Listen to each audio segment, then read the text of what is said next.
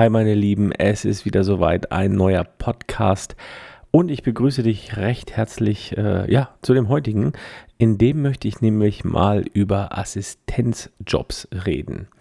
Was meine ich mit Assistenzjobs? Es gibt ja, ja öfter mal vielleicht die Gelegenheit, gerade so unter Fotografen, Kollegen oder ja, wenn man das nur noch zum Hobby betreibt, dass vielleicht im Freundeskreis der ein oder andere auch fotografiert und ähm, da möchte ich dir einfach nochmal, äh, ja, einfach das ans Herz legen, ähm, mitzuhelfen. Also wenn jemand ein Shooting hat und äh, sagt so, ja, nee, nee, ich brauche keinen Assistenten, einfach mal mitgehen und, und äh, vielleicht auch aktiv fragen, du, ich nehme dir gern was ab und weil erstens, es entlastet denjenigen, der fotografiert, enorm und zweitens, du lernst einen Haufen.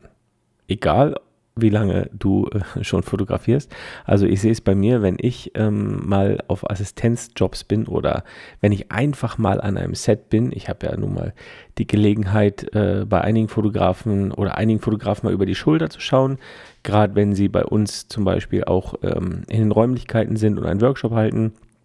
Da melde ich mich eigentlich immer als Erster, ähm, weil irgendjemand muss ja aufschließen und so ein bisschen alles betreuen und äh, zeigen, wo was ist. Und das mache ich immer ganz gerne, denn ähm, man lernt nie aus.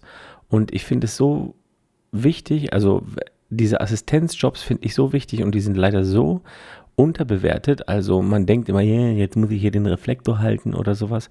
Aber ich finde, das ist enorm wichtig, weil A, du bist näher dran am Geschehen, kannst du fast nicht sein.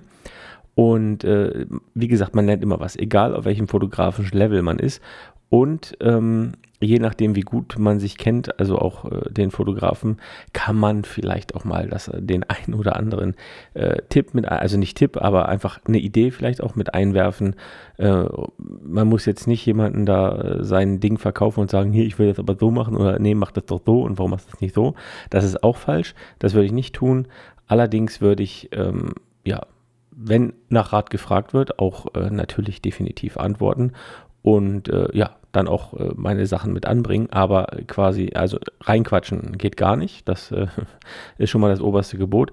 Und wie gesagt, bei der Sache sein. Ich erlebe es ganz, ganz oft, also gerade bei Workshops, das sage ich eigentlich immer, wenn ich einen Workshop gebe, dass wenn jemand hier einen Reflektor hält und sowas, das bitte nicht halbherzig zu tun, weil der Job ist mindestens genauso wichtig wie der, ähm, ja, der den Blitz hält oder ja, auch der Fotograf an sich. Also alle, alle im Team wenn man jetzt so ein Shooting hat, sind ja gleich, gleichermaßen beteiligt. Also der Make-up-Artist ist im Vorfeld beteiligt, das bedeutet, der richtet das Modell so her, dass es gut aussieht und ist während des Shootings meistens auch noch mit dabei, um ein bisschen ähm, ja, zu rupfen und zu zupfen und ein bisschen zu korrigieren. Ähm, und derjenige, der den Reflektor hält, der, der, ja, der, der denkt meistens selber von sich, äh, dass er hier den, den Arschkartenjob hat.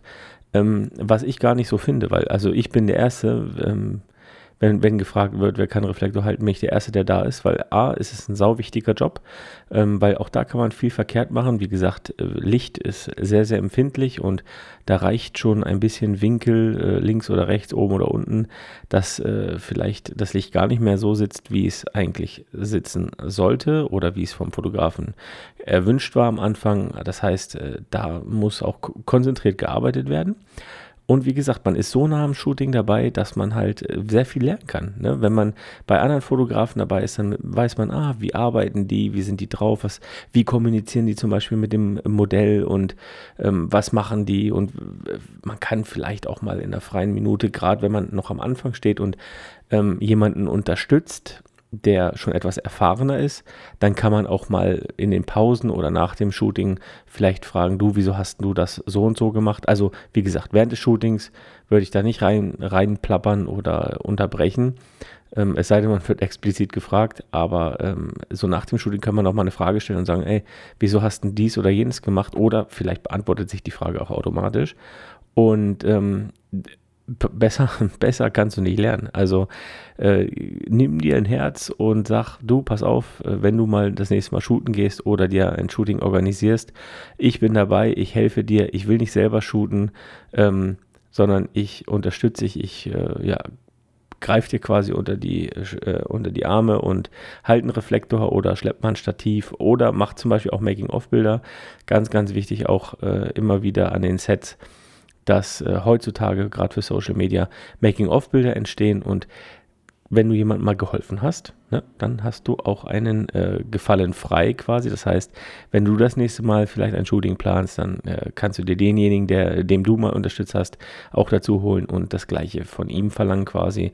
Und wie gesagt, ich mache das immer wieder sehr, sehr gerne, dass wenn äh, fremde ähm, Fotografen bei uns im Studio sind, ähm, die einfach nur die Räumlichkeiten nutzen, bin ich immer dabei, um einfach, einfach dabei zu sein, um einfach zu gucken, wie arbeiten andere.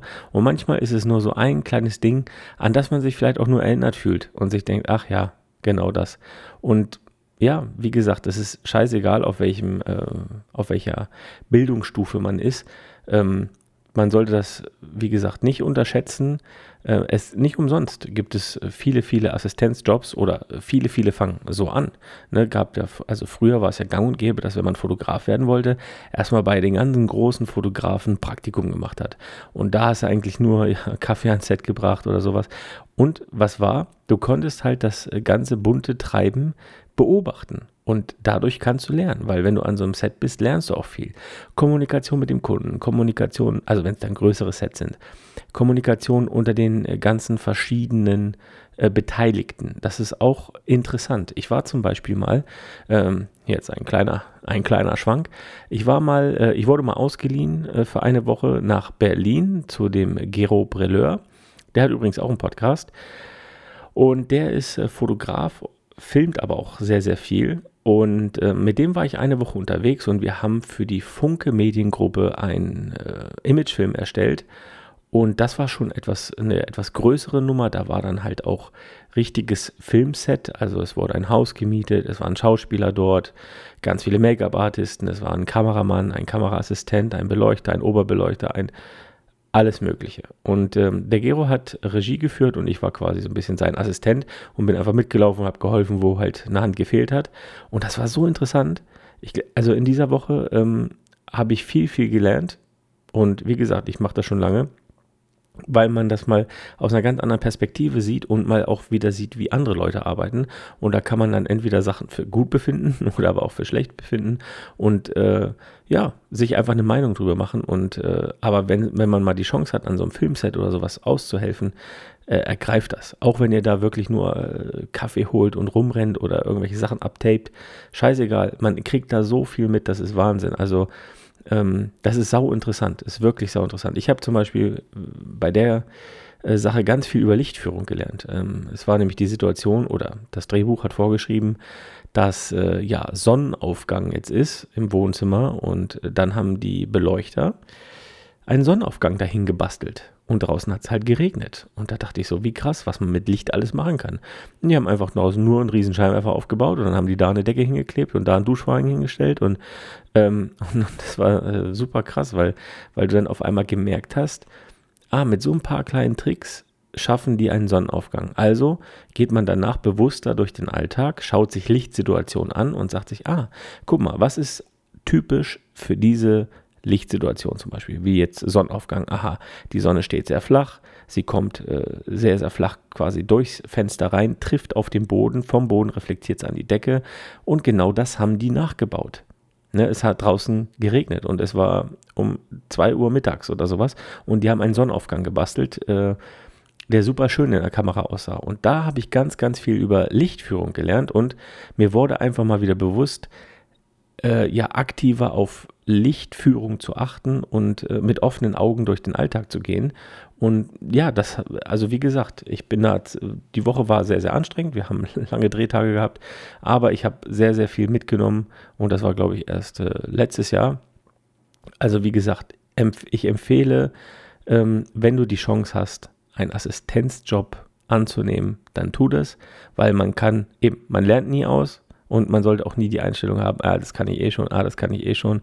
Ähm, weil ja, man kann vieles, aber wie viel macht man auch davon?